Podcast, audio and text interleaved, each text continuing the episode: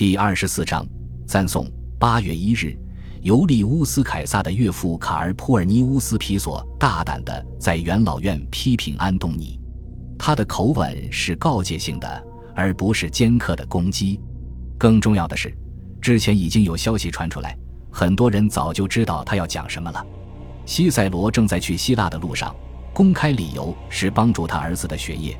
但实际上是罗马渐渐走向暴力冲突的政治局势令他感到恐惧、绝望。所有密谋者和其他一些关键大人物，如李必达，都离开了意大利。多拉贝拉很快也将动身。没有一个拥有军权的人留在意大利，与安东尼争夺意大利本土的主宰权。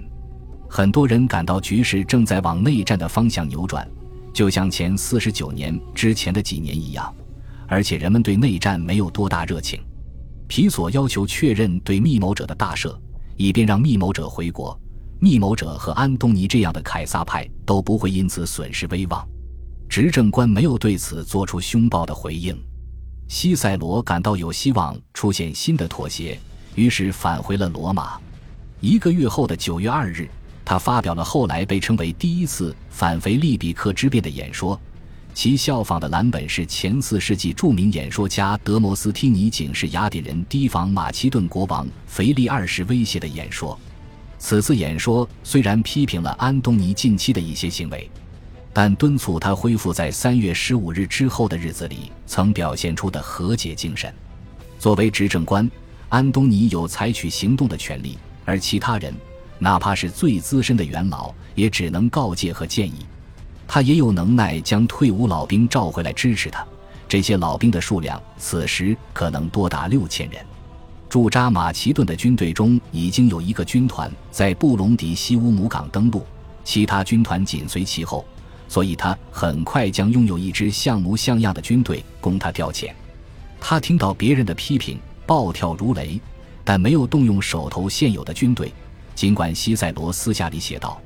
他确信安东尼一定在计划搞一场大屠杀。演说家又一次暂时避开罗马城和公共集会，开始撰写他的第二次反腓利比克之变。这是一本言辞激烈凶狠的小册子，将安东尼的品性痛斥得体无完肤，并谴责了他近期的举动，但始终没有以演讲的形式发表。在一段时间内，局势有些沉寂，但各方都在备战。十月初。安东尼南下去往布隆迪西乌姆接收新近抵达的部队。九月，凯撒庆祝了自己的十九岁生日。此时，他在坎帕尼亚招募定居于此的独裁官的老兵。随后几周内，他的追随者增加到三千人，但非常缺乏武器装备。老兵对他们的老部队仍然抱有相当程度的忠诚。到年底，这些人被分配到尤利乌斯·凯撒的第七。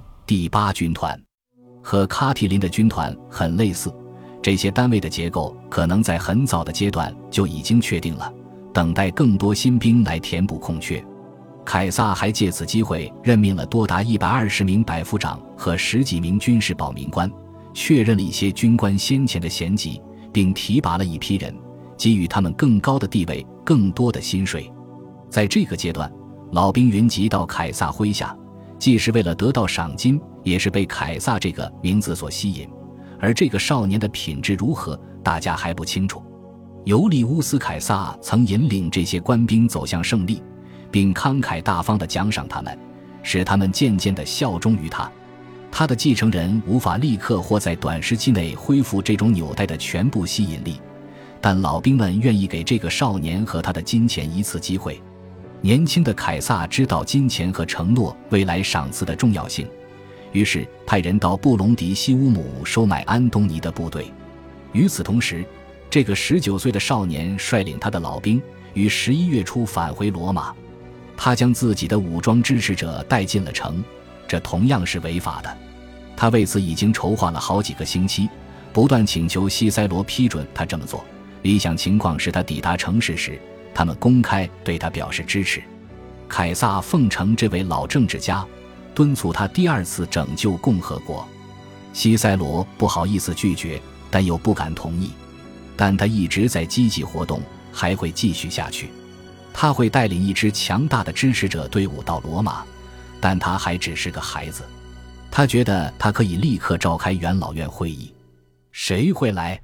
就算有人来，在这样充满不确定性的时期，谁敢惹安东尼？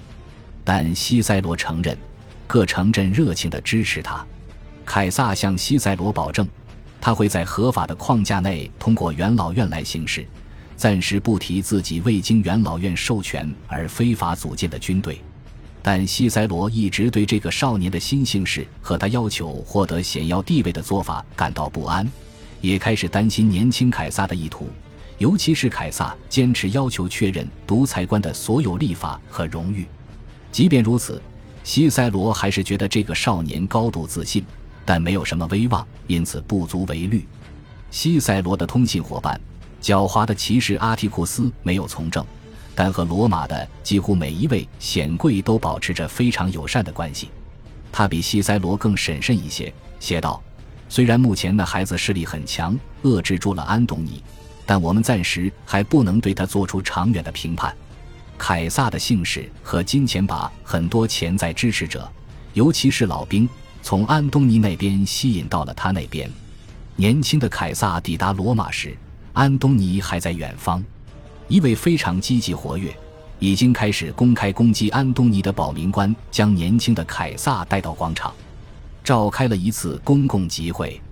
他和凯撒站在卡斯托尔和波鲁克斯神庙的台阶上，俯视着一块常被当作集会与立法会议场所的开阔地。公开佩剑的老兵们围绕着自己的领袖，明目张胆地展示他们的非法武力。保民官先发言，又一次猛烈抨击安东尼，呼吁人民团结到尤利乌斯·凯撒继承人的麾下，反对执政官。年轻的凯撒随后发表了演讲，其文稿很快就流传开来。西塞罗很快也得到了一份抄本，对其内容肃然起敬。年轻的凯撒颂扬了尤利乌斯·凯撒及其功业，然后转身指了指独裁官的一座雕像。表示自己希望赢得父亲的荣光。年轻的凯撒斥责安东尼阻挠他获得遗产以及在元老院的作威作福，这可能更合西塞罗的口味，但让很多老兵不满。他们终于游历乌斯·凯撒，看到杀害他的凶手仍然没有受到惩罚，非常愤怒。在老兵们看来，那些凶手才是恶徒，马克·安东尼不是。安东尼正在返回罗马的途中。身边有他自己的老兵护卫着。最初从马其顿调来的两个军团正从布隆迪西乌姆北上，若有需要可以很容易调遣。对凯撒的老兵来说，安东尼不是主要敌人，而且他的军队比凯撒的一小群武器装备不足的人马强得多。如果与安东尼发生武装冲突，凯撒必败无疑。一些老兵开始暂时抛弃他们的年轻领袖。溜回家中，广大群众并没有蜂拥前来支持凯撒。最重要的是，显赫的元老们也没有表现出热情。除了召开会议的保民官之外，没有一个元老参加会议。西塞罗根本不在罗马城，其他很多人也躲在自己的乡间别墅暂避风头。尤利乌斯·凯撒的继承人大失所望，于是也溜走了，带着自己剩余的支持者去伊特鲁里亚。进行新一轮的招兵买马，在那个地区也有其他人在招兵。独裁官生前的一些军官在为安东尼招募人马。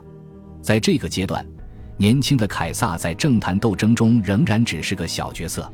在意大利，除了安东尼之外，只有他拥有武装支持者，但人数太少，所以算不上一支真正的力量。他这么小的年纪就能受到公众的关注，已经很了不起了。他在政治上走错了好几步，这不足为奇。毕竟奥古斯都的政治才能并不是天生的，当时也并不存在一个团结一致的凯撒派，即便存在，力量也不强。到目前为止，他仅仅比几年前被处决的贾马略重要一点点。与这个贾马略不同的地方，就是他拥有财富，而且与独裁官有着确凿无疑的联系。不过，他仍然可能会像贾马略一样被轻松消灭。安东尼打算召集元老院开会，将这个孩子宣布为国民公敌。但随后发生了一些事情，彻底改变了局势，使得年轻的凯撒的重要性瞬间大大提升了。感谢您的收听，喜欢别忘了订阅加关注，主页有更多精彩内容。